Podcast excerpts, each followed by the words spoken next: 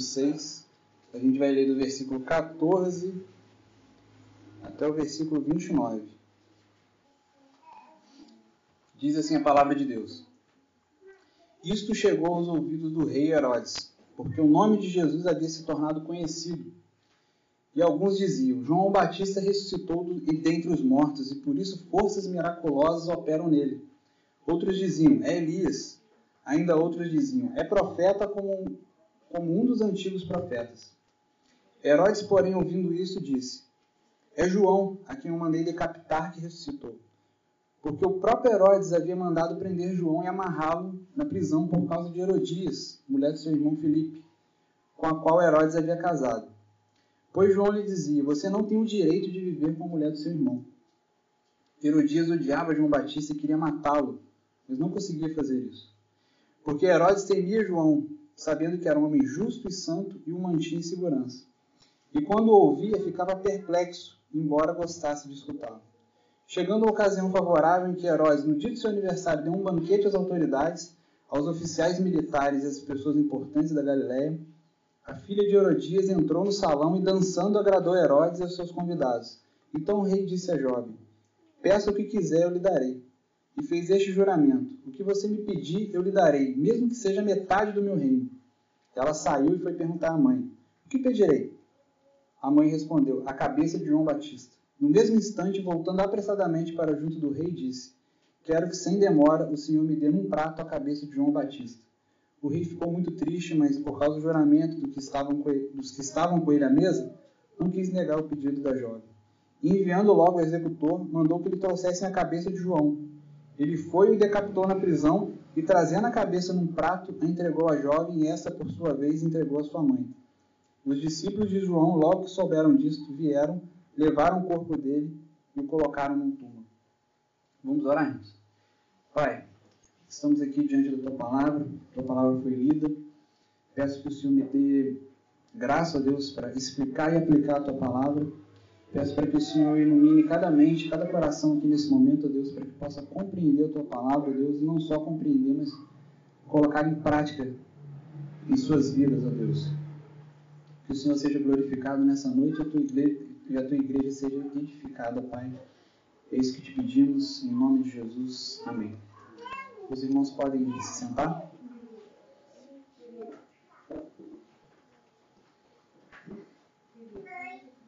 Bom, texto começa dizendo o seguinte: Isso chegou aos ouvidos do rei Herodes, porque o nome de Jesus havia se tornado conhecido. O que, que tinha chegado aos ouvidos de, de Herodes? Que tinha aparecido um outro profeta, alguém, alguma coisa, alguma pessoa do tipo, que vinha causando um grande alvoroço, fazendo muitas coisas, né? é, expulsando demônios, curando pessoas doentes e, e arrebanhando multidões, né? através disso. E ele logo se desesperou. Falou, puxa, é, será que eu, matei, eu decapitei João e será que ele veio né, puxar o meu pé, né? Às vezes o pessoal pensa, fulano veio puxar meu pé na cama quando eu estiver dormindo. É mais ou menos isso que ele, parece que ele pensou, né? Ele puxa, achei que tinha me livrado dele e tá esse homem de novo. E é importante a gente é, pontuar aqui que apesar do texto chamar Herodes de rei, né, mais, mais para frente ele fala, ele fala para Herodias para, no caso, né, a filha de Herodias, né, que é a história, né, o, o, historiador judeu do primeiro século, o Flávio José, chama de Salomé. Né? Muitos vão falar que a filha de Herodias chamava Salomé. Isso não está na Bíblia, mas a história afirma esse tipo de coisa. Ele, na verdade, não era um rei. Marcos está chamando ele aqui de rei, provavelmente ou de uma forma irônica, ou porque ele era conhecido como tal. Na verdade, ele era uma espécie, uma espécie de governador. Existia um rei e Herodes era um tetrarca. Ele cuidava de um quarto da região desse rei. Né? Tetrarca, né? só a gente lembrar do, do, do Galvão Bueno gritando, é tetra! Você lembra aquela cena famosa da Copa de 94, o Galvão Bueno pulando junto com o Pelé, gritando é tetra, é tetra, porque o Brasil tinha sido campeão pela quarta vez, né? Então tetra tem a ver com quatro. Então ele era um, tet, um tetrarca. Ele cuidava de um quarto daquela região.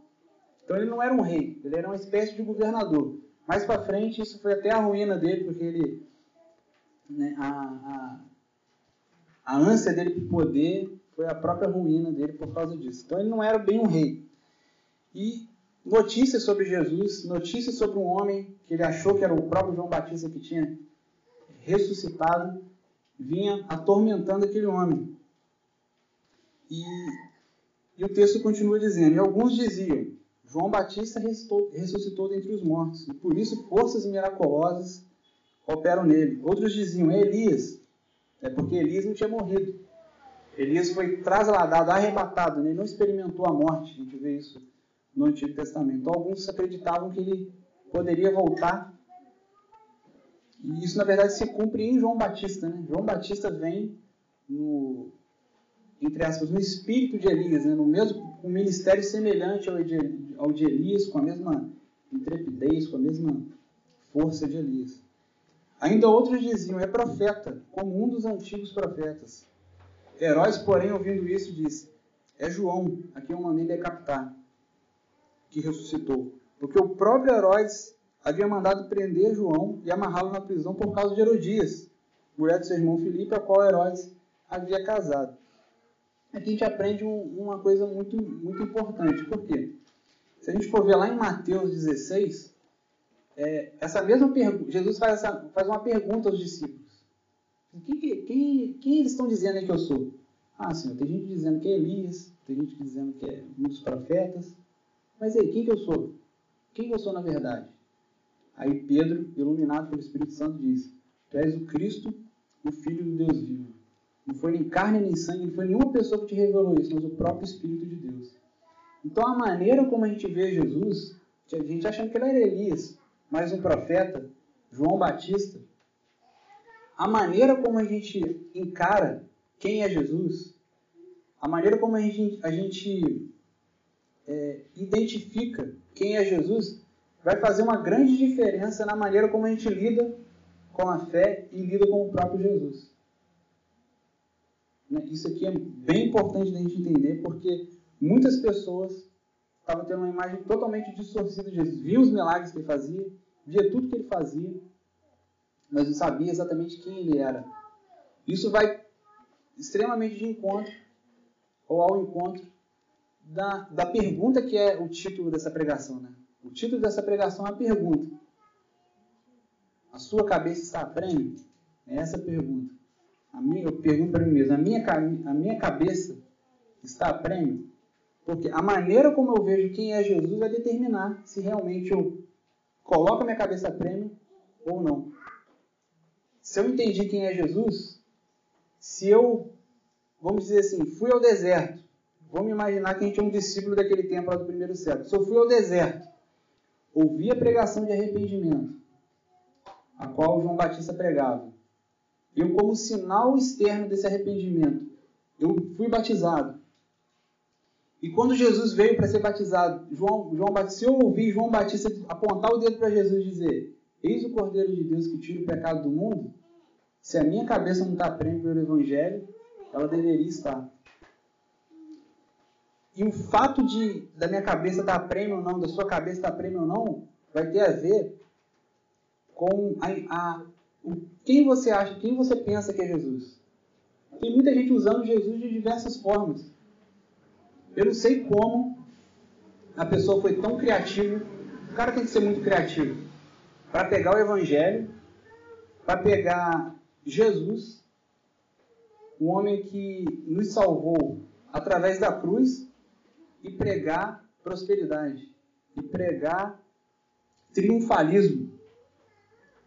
A gente não pode ser pobre, não pode ficar doente, não pode passar por dificuldades, tribulações, não tem nada a ver, isso não, não tem nada a ver com o evangelho que Jesus pregou. Então é muito importante a gente ter essa ciência, porque se você for observar mais para frente, olha só o que o texto continua dizendo. Pois João lhe dizia: você não tem o direito de viver, viver com a mulher do seu irmão. Herodias odiava João Batista e queria matá-lo, mas não conseguia fazer isso, porque Herodes temia João, sabendo que era um homem justo e santo, e o mantinha em segurança. e quando ouvia ficava perplexo, embora gostasse de ouvi-lo. Olha coisa esquisita.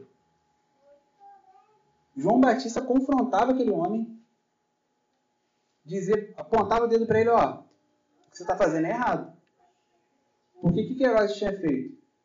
Herodes tinha. É, é, Herodias, na verdade, também, né? não foi só Herodes que fez isso. Herodias quis isso também.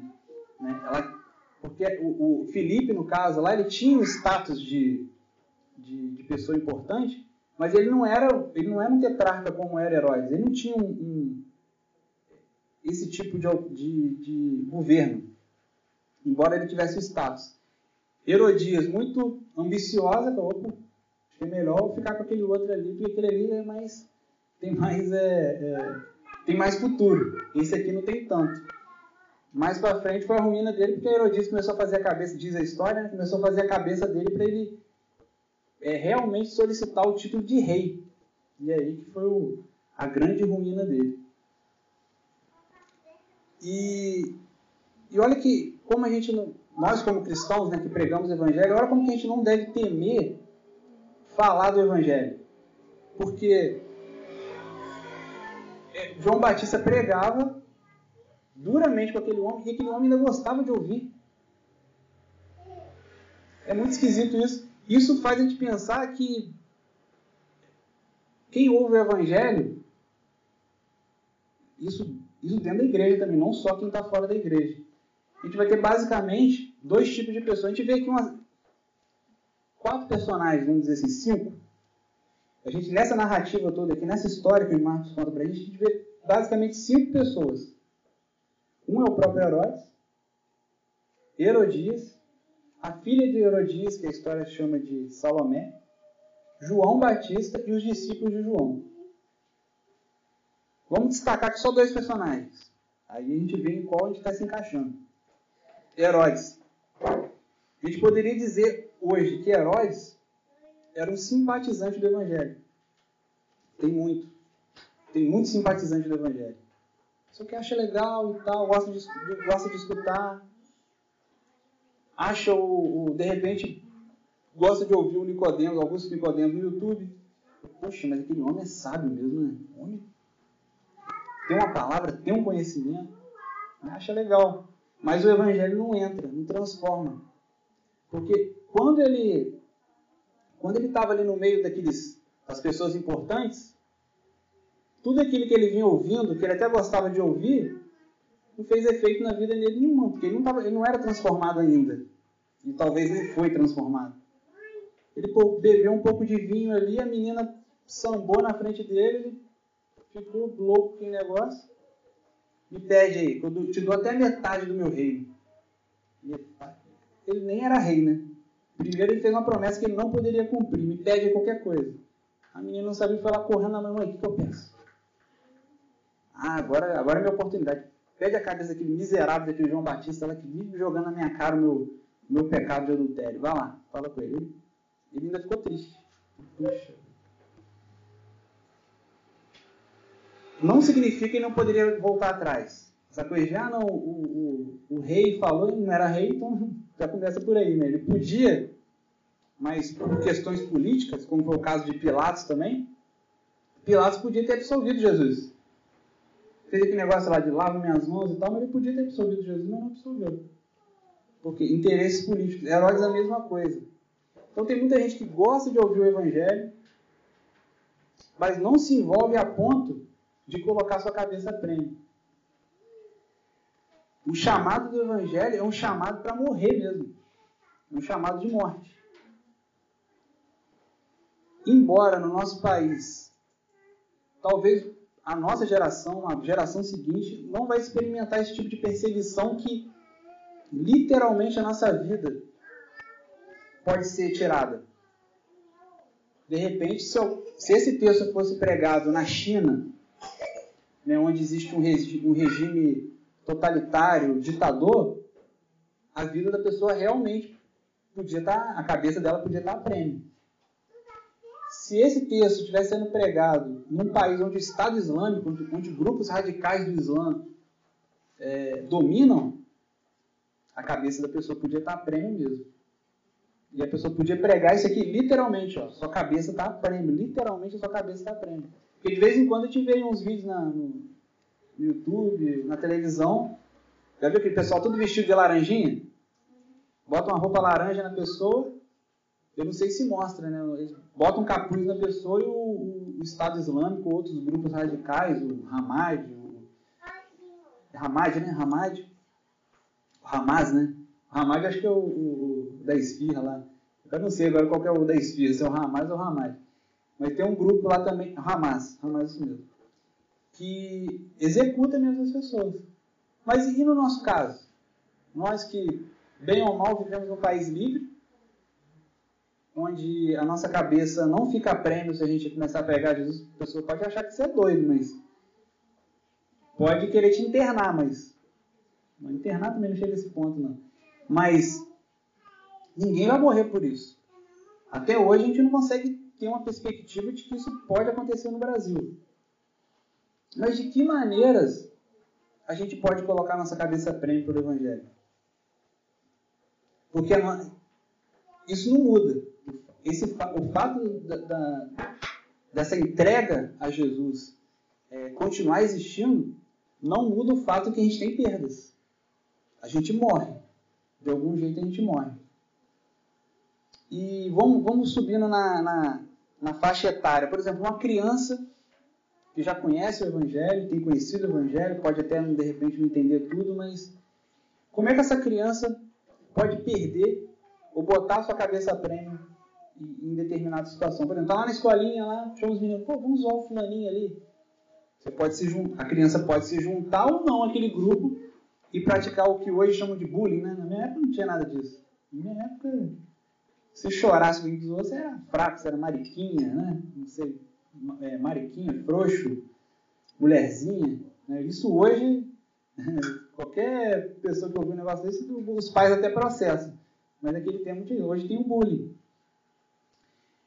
Uma criança um adolescente que se junta a outros para praticar bullying, seja fisicamente ou virtualmente, que causa desastres também igualmente é, grandes.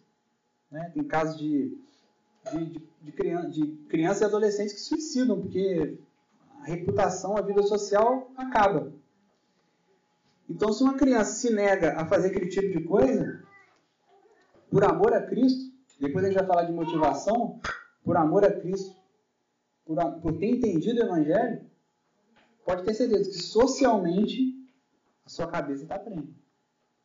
Você vai ser colocado de lado, certas amizades você não vai ter, popularidade, uma coisa que você vê muitos nos filmes americanos, mas ainda tem no, no nosso país também. Quem não quer ser popular? Né?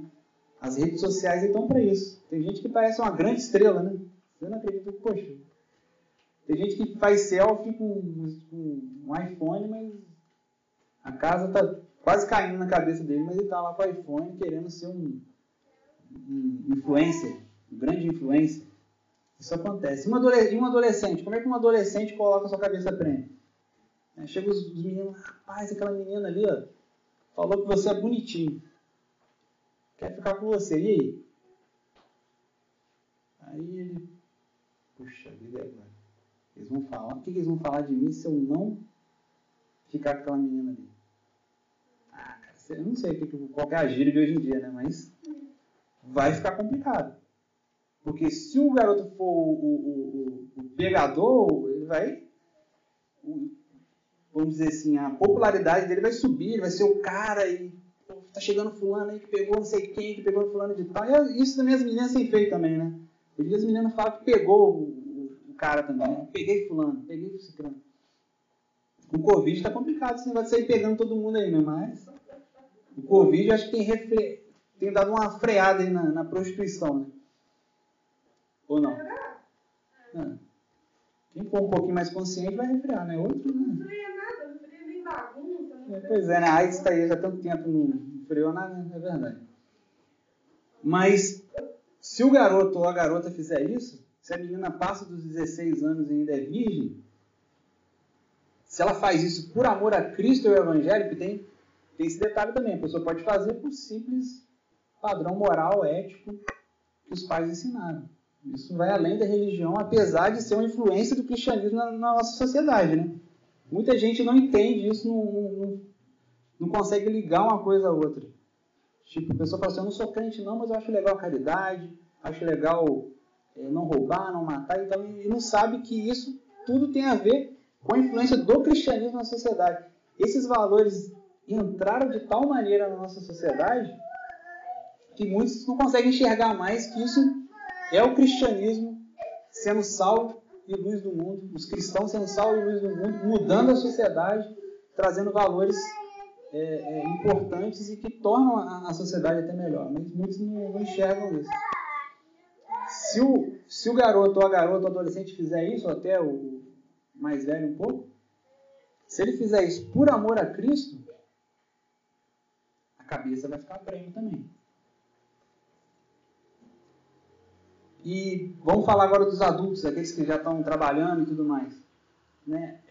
A, a, expressão se torna até um pouco mais forte, porque quando começa a rolar papo de demissão, né? Fala assim, ó, cabeças vão rolar, né? Não é assim que fala? Cabeças vão rolar. Ó, fulano, ó, fica esperto aí que eu acho que pediram sua cabeça, hein? Aquela perseguição no ambiente de trabalho e tudo mais que, que acontece, um passando a perna no outro, puxando o tapete do outro. E, e às vezes, se você não entrar ali num esqueminha ali de, corrupção, ainda que não seja uma coisa é, a nível aí de milhões, é uma maneira também de os caras, opa, isso aí não pode contar com ele. O pessoal que trabalha na polícia, então, esses aí devem passar o maior aperto do mundo. Se ele não entrar no esquema ali, ele começa a ser colocado de lado, a cabeça dele começa a ficar prêmio também. Por amor a Cristo, por amor ao Evangelho. E Herodes era um homem que ouviu o Evangelho. Isso que é importante a gente ter em mente. Herodes era um homem que ouviu o Evangelho, aquilo batia forte nele, ele ficava perplexo.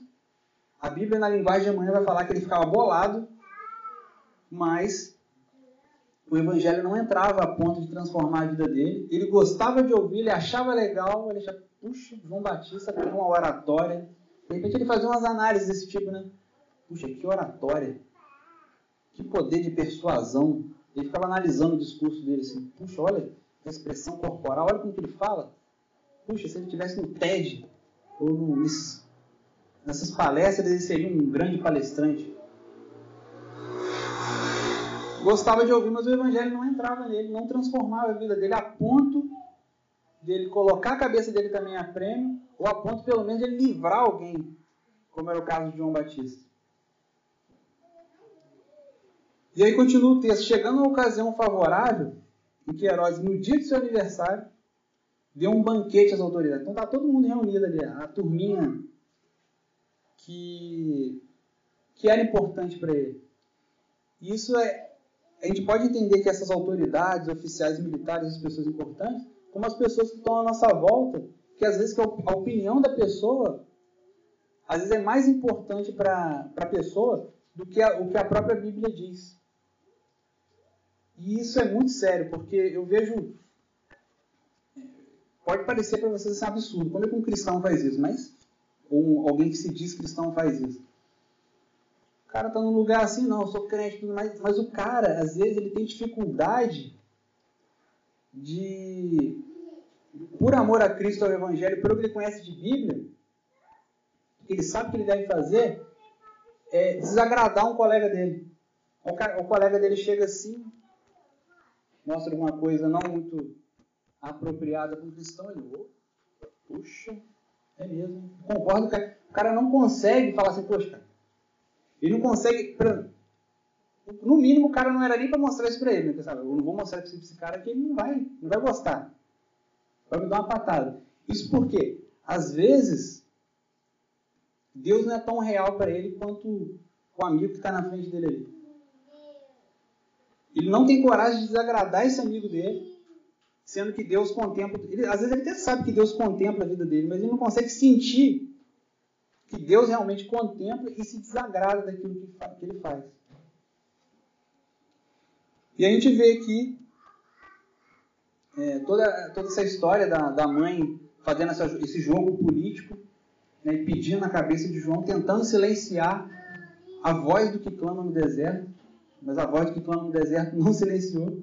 como diz a, uma frase famosa do Tertuliano, que o sangue dos mártires é a semente do Evangelho, é a semente da igreja, é a semente dos cristãos. Porque mesmo morto, João Batista ainda incomodava o homem ainda. Ih, poxa, o cara foi decapitado, né? Pra não ter. Porque, tipo assim, se desse um, um, uma flechada, uma, fiasse uma lança, alguma coisa do tipo do cara, eu falei, poxa, será que. E não, e não teve certeza que o cara morreu, né? Assim, vai ver que o cara não morreu. Vai ver que ele sobreviveu ainda está me atormentando aí. Mas não. Ele foi decapitado. Não tinha como.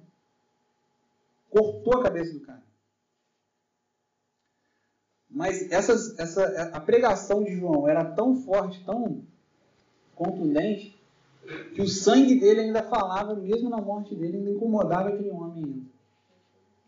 E não tinha como silenciar aquela voz. Ele colocou a cabeça dele a prêmio, mas o evangelho ainda continuou, porque Jesus veio meio que dando sequência, vamos dizer assim, a, ao ministério, a esse ministério que, que João tinha começado. Porque, na verdade, Jesus dá continuidade, né? Ele abre os caminhos, na verdade. João Batista abre os caminhos para Jesus. E João Batista levou isso até as últimas consequências. Por falar a verdade. Por falar, cara, você não você está com a mulher do seu irmão, você não devia fazer isso. Ele não se importou com a própria vida dele. E a gente não deve ter medo de falar a verdade. Mas aí a gente precisa pontuar uma coisa que é importante para a gente, principalmente quando a gente quer pregar a palavra de Deus, quer fazer diferença no mundo. Muita gente quer falar, quer rasgar o verbo, né? Eu vou rasgar o verbo, eu falo mesmo, eu falo, ó, ô fulano, você vai para o inferno, cara. Se você não se arrepender, se você não crê em Jesus, você vai para o inferno. Aceitar, né? Alguns falam aceitar. Se você não aceitar Jesus, você vai para o inferno e acabou. Beleza, muita coragem. Maneiro. Gente, não sei se vocês viram, há pouco tempo o André Valadão deu umas, umas declarações polêmicas a respeito da homossexualidade. Aí a irmã dele, Ana Paula, Ana Paula Valadão, também é, reafirmou algumas coisas que ele disse. Tá certo. Quem lê a Bíblia, quem crê na Bíblia, sabe que homossexualidade, Deus não se agrada disso. É uma coisa contrária à palavra de Deus. Está né? Tá muito claro isso. Mas a maneira como eles abordaram eu acho que foi muito errado. A igreja vai falar que isso é errado? Lógico que vai, fazer, vai falar que isso é errado. Agora, é, o que, que a gente, o que, que tem é, norteado a, a, nossa, a nossa maneira de entender as coisas? É a Bíblia ou os valores da sociedade? Tem, tem gente que não é cristão também vai dizer a mesma coisa. Ah, não gosto desse negócio, esse negócio está errado mesmo, isso é contra as leis de Deus. Eles falaram a verdade, colocaram alguma, algumas coisas, eles, não, eles falaram errado mesmo. Algumas coisas eles abordaram de forma errada, precisam dar uma pesquisada no que, que eles disseram supostamente eles estão colocando a cabeça prêmio também, porque até a Xuxa entrou na jogada aí também e veio falar e que coisa absurda, homofóbica, não sei o que e tudo mais. Tudo porque colocaram as palavras de, de maneira errada. Isso não pode ser confundido com o que o João Batista está fazendo aqui. Porque a, o que vai além das palavras é o seguinte: qual é a motivação da pessoa, a motivação do coração? Você quer falar a verdade. Você quer falar para a pessoa, mas com que motivação?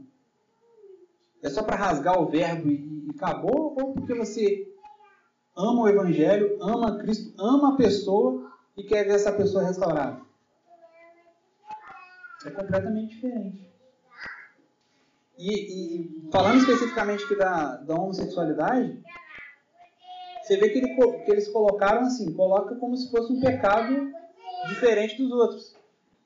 Não é um pecado diferente dos outros. Apesar de você for ler Romanos, você vai ver que por os homens terem meio que abafado, como que, eu vou usar outra expressão, que abafado a verdade, Deus entregou os homens às suas próprias paixões. Para que homem com homem, mulher com mulher, eles se é, degradassem moralmente.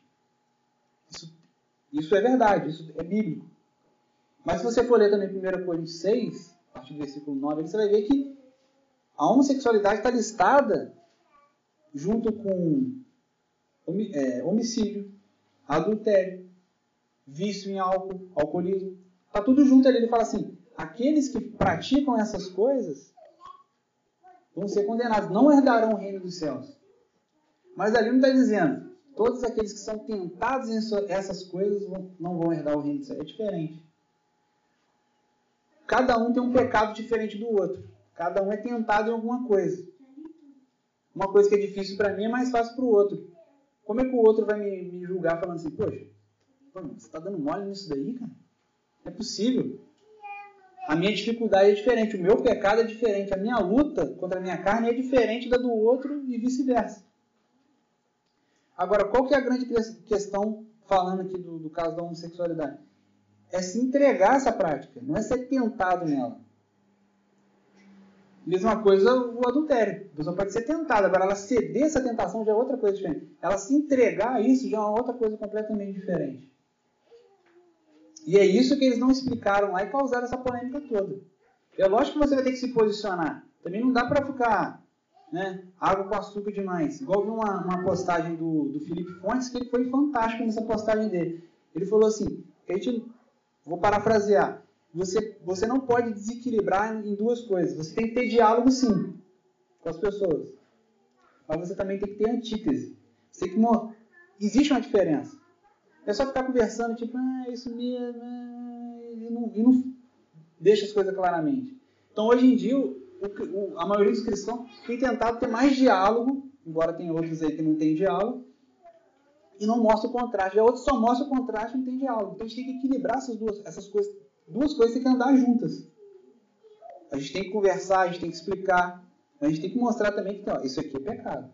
Pontuar as coisas. É assim, é assado. E de um jeito ou de outro, a nossa cabeça vai ficar a prêmio quando a gente defender os valores do Evangelho. Mas que a gente faça isso não como um, um, um famoso santarrão, mas a gente faça isso como um pecador também. Porque, cara, eu sou pecador também, igual você. Acho que a dificuldade que as pessoas têm de entender o Evangelho, de se entregar ao Evangelho, é porque parece que a gente é melhor do que elas. A gente não é melhor do que elas. A gente não é melhor do que ninguém, na verdade a gente, a gente tem que equilibrar a nossa vida assim, a não, a não ter uma autoestima baixa demais e nem se achar demais. A gente tem que ficar no meio. A gente fica desequilibrando esse ponto. Não, agora eu sou o santão aqui, ó. Ou senão, ah, cara, eu sou um porcaria mesmo, ah, não sei o quê. Eu já tive, eu já tive um, acho que mais o da baixa autoestima do que o outro, né? E, e, e às vezes eu fico falando de mim mesmo, algumas pessoas falam assim, cara, mas você não é tudo isso não, cara. Você não é tão ruim assim não. Eu sou, é porque você não me conhece. Pô, mas você está se depreciando demais. Mas não é o caso, eu não estou me depreciando demais. Não acho que você é melhor do que eu. Eu não sou melhor do que você, mas nem também você é melhor do que eu. É todo mundo ruim. A verdade é essa. Só que talvez as pessoas... A diferença talvez é que eu tenho enxergado essa minha deficiência a pessoa não. A pessoa está toda ruim também, mas não está enxergando. Por quê? Quanto mais você se aproxima da luz, mais defeito você vai ver. Bota aquela luz de, de, de hospital ou de, sei lá, de, de dentista na sua cara para ver se não vai aparecer um monte de coisa. Agora, coloca a pessoa naquela penumbra de. aquela meia luz de, de, de boate, que parece que todo mundo é bonito, e é por isso que o negócio pega lá, né? Porque ninguém vê nada. Ninguém vê nada direito. Então, quanto mais a gente se aproxima da luz, mais a gente enxerga o nosso pecado. Talvez falta isso, né, gente? Como cristão. Levar o evangelho, mas mostrando também que é um outro pecador. Levando a palavra de Deus. E, nesse equilíbrio, nesse balanço de diálogo e antítese, de diálogo e, e, mostrar que existe um contraste, que existe uma postura certa, existe uma maneira certa de viver. O negócio não é tão líquido, não é tão é, é, é maleável assim. Existe uma regra de fé e prática para gente seguir. Mas que todo mundo, quando é colocado para ser medido nessa régua, todo mundo está abaixo. Todo mundo está abaixo. A gente precisa de Jesus para nos justificar. Morreu pelos nossos pecados e ressuscitou para nos justificar. E quando a gente faz essa antítese, quando a gente se coloca mostrando esse contraste, a sociedade vai querer. A, a espada, a guilhotina.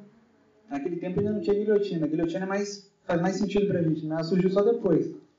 Século XVII, XVIII, mais ou menos. A nossa, nossa cabeça vai ser colocada a prêmio. Seja lá no bullying. E não querer participar do bullying lá na, das criancinhas na escola, quando voltar ao normal, né? Que não voltou ainda.